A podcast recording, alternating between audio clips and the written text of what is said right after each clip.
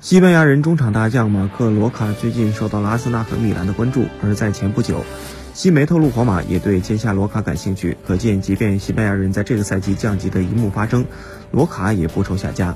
罗卡四支中场，无论是单后腰的角色还是双后腰的角色，吴磊的这名队友都能很好的胜任。据悉，阿森纳之前已与西班牙人队有过接触，并递交了一份两千万欧元的报价，但被对方拒绝。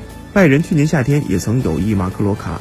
这位二十三岁的西班牙中场当前合约违约金大约为四千万欧元，一份类似的报价预计就能带走他。本赛季罗卡在西甲赛场上出场过二十四次，打进两球。